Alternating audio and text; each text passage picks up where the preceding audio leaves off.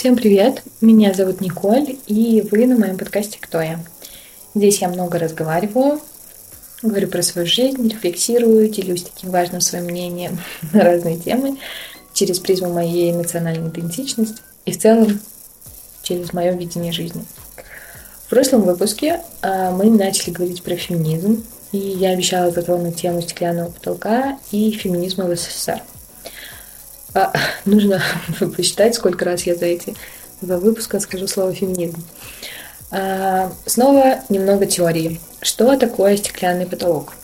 Стеклянный потолок – это невидимая, но, так скажем, ощутимая преграда, которая мешает женщинам продвигаться вверх по карьерной лестнице и занимать высокие должности. Это может проявляться через а, ограничение в возможностях повышения зарплаты, отсутствие доступа к важным информационным ресурсам или там просто через более жесткие критерии отбора для должностей там, на высшем уровне.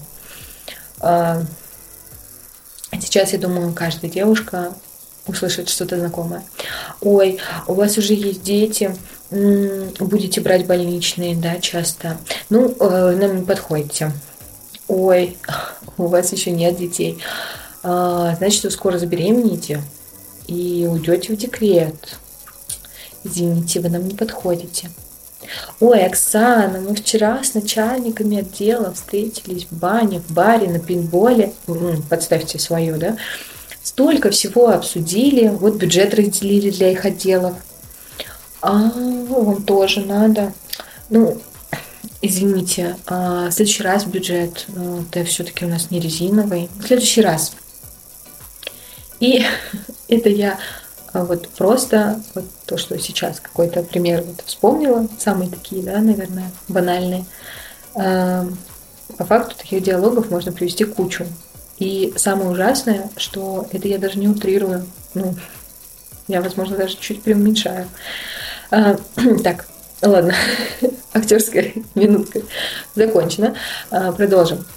А, с чем еще сталкиваются женщины? Давайте. А, неравенство в оплате труда.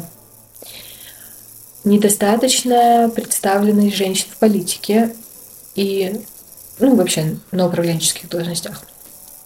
А, распространенные социальные стереотипы, которые подвергают женщин дискриминации на основе, собственно, их пола. А еще, например, женщины могут сталкиваться с отрицательными стереотипами своей способности управлять, что в свою очередь тоже приводит к тому, что их просто не назначают на руководящие должности. А, Причем они могут проявлять, например, большую компетентность или профессионализм, но, как говорится, извините. А, кроме того, женщины часто сталкиваются, ну, в целом, вот, с гендерной дискриминацией на рабочем месте, включая какого-либо вида домогательства а, или какое-то предвзятое отношение в отношении их, а, извините за тавтологию, а, к беременным или кормящим, да, о чем я вещи, ну, выше приводила, да, варианты диалогов. И, ну, на самом деле это еще далеко не все. Если, если продолжать, подкаст будет только об этом. И вот все эти проявления патриархата – создают женщинам, для женщин препятствия, а, которые мешают а, достичь там, раскрыть полностью весь свой потенциал, достичь какого-то успеха там, в карьере, да и в целом в жизни тоже. И по факту вот то, что доступно и позволяется мужчинам, женщинам просто не прощается. И в моем окружении есть очень близкие очень-очень близкие девушки, которые действительно страдают а, от этого.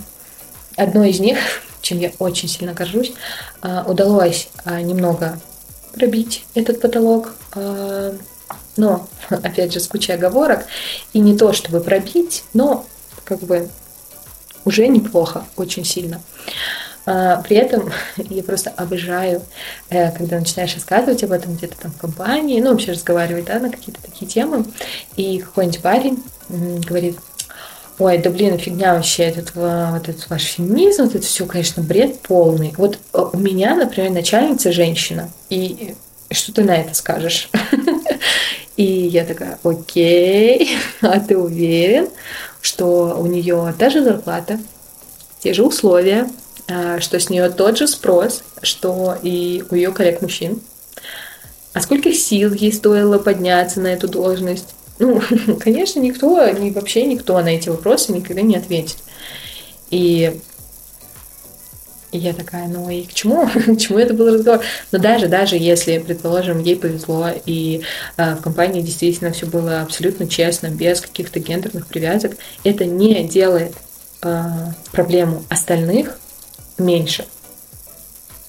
Просто ей повезло, и мы искренне за нее рады. Э,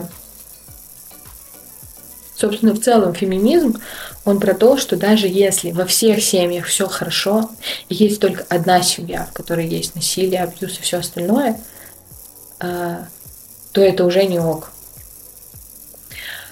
А, теперь разберем еще один мой просто любимый тезис, обожаю, что нам этот ваш феминизм не нужен. У нас был СССР, где все были равны.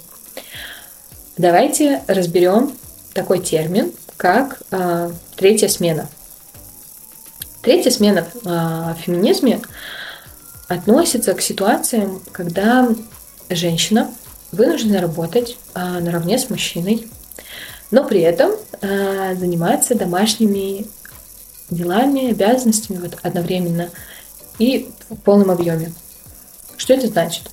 Это значит, что после работы она все равно устает, но она должна выполнять всю домашнюю работу, такую как чистка, готовка, уход за детьми и вот, вот все, все, все, все, все, все, все прилагающееся к этому. И э, по большому счету вот эта концепция, она указывает на то, что женщины испытывают э, дополнительное неравенство в сфере труда и дома. Третья смена э, подчеркивает нагрузку и проблемы, с которыми сталкиваются женщины, и призывает к более равномерному распределению ответственности между мужчинами и женщинами как на работе, так и дома. А, так вот, наши любимые и прекрасные женщины в Советском Союзе, помимо того, что работали не на самых высокооплачиваемых работах, и вот не надо мне сейчас, что это не так, а вспомним любой съезд партии или еще кого-то, пожалуйста, женщин приведите мне в пример. Не сможете. При этом зачастую а, их работа а, физически, морально сложная. И вот они приходили домой, и что они делали? Может быть, они отдыхали так же, как и их мужья после работы? Нет. Они готовили, убирали, стирали, мыли, делали уроки и еще зачастую выслушивали упреки, что это все не сделано, что это слишком долго, что это неправильно. И вот, вот все, пожалуйста, примеры, которые есть у вас в голове.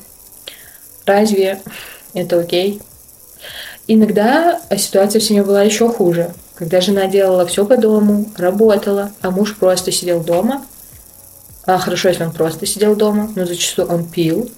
И хорошо, если не бил, да, потому что мы все знаем, что домашнее насилие – это вообще очень большой бич и нашего, и советского прошлого, ну, точнее, и нашего настоящего, и советского прошлого. А, вот так равенство, да, вот так феминизм, конечно. А, или вот тоже, пожалуйста, давайте вспомним, а, потому что я на самом деле удивлена, что многие об этом не в курсе, что многие про это даже не слышали и не знают, что так было. А, после Великой Отечественной войны мужчин встречали с почестями. Они были героями, у них был праздник, их все поздравляли, благодарили, сочувствовали, сопереживали. А, и я хочу сразу сделать пометку, я ни в коем случае не принижаю а, опыт мужчин, их доблесть, отвагу и вот э, все вот это вот ни в коем случае мои предки, так же как и, наверное, каждого, кто вас слушает, так или иначе были задействованы. Все мои э, прабабушки, прадедушки, они все участвовали в войне. Э, кто-то дошел э, там до Берлина, кто-то помогала у себя, но все, всех затронула, я не умоляю их а, заслуг здесь. Это я сразу хочу подчеркнуть. А, так вот, а что было с женщинами? Кто-то знает? А, вы, например, знаете, что, что в целом пережили женщины, а, которые участвовали в войне и возвращались с фронта? Мало того, что, честно, мне даже страшно представлять, что происходило с ними и что они пережили на фронте вне боевых действий, причем и со своей, и с чужой стороны, да, так, когда они смогли вернуться после того, как рисковали своей жизнью, ну, просто буквально каждую секунду, им приходилось убежать из родного дома, им приходилось врать, молчать, а, именно увиливать от вопросов о том вообще, где они были, что делали. А, знаете почему? Ну, потому что все считали, что они там были просто, грубо говоря, проститутками. Что же они там могли еще делать, правда? А, причем никто бы не, ну, никто не обвинял мужчин, которые по факту и делали все те ужасные вещи, о которых люди думали. А, но какие там снайперы, летчицы. Нет, нет, нет, всем все было и так понятно. Все было понятно, все выводы были сделаны. Вот оно, вот оно великое равенство, о котором кричали лозунги на стенах. Да, поэтому, когда говорят, а, типа, зачем нам здесь этот ваш феминизм, у нас же вон работают женщины, все, кто хочет работать, ух, какие мы все прогрессивные. Но по факту э, никто даже не, поня... не пытается понять женщин. А, они не пытаются понять то, о чем мы просим, о чем мы зачастую кричим. Нет, нет, нет. Всем а, по факту вообще все равно. А, я думаю, что э, я сначала хотела в этот же подкаст э, писать, но я думаю, что вот сейчас уже типа 12 минут, по-моему, да, записывается подкаст, и я понимаю, что если я еще затрону эту тему, то это будет прям очень длинный выпуск, поэтому пусть он лучше будет небольшим. А в следующем выпуске мы поговорим про... А, во-первых, мы поговорим про феминитивы, потому что а, ну, здесь интересный момент. Я, например, не использую феминитивы, а, в основном я использую приставку женщина или девушка. То есть я там, например, или я говорю там не блогерка, а девушка-блогер. Вот. Но как будто бы с феминитивами проще. И я в целом могу сказать, что фильм «Барби», если кто-то не смотрел, обязательно посмотрите, тоже очень классный, а, немножко ну, точнее как, он сделал так, что я еще проще стала относиться к феминитивам. Вот. И я думаю, что я тоже, скорее всего, в ближайшее время полностью перейду на феминитивы. Вот. А, и я думаю, что мы поговорим про них и про, знаете, такие какие-то распространенные моменты, когда вот женщины скрыты. А, я даже придумала название. Можно назвать «Скрытые фигуры». А, есть такой фильм про афроамериканских женщин, которые работали в НАСА. Интересно, я правильно сказала? Ну, про темнокожих женщин, э, которые работали в НАСА. Вот. О, фильм очень крутой. Я очень советую всем посмотреть. Э, правда, он очень интересный, очень классный. И вот он очень сильно подходит как раз под тематику э, следующего выпуска.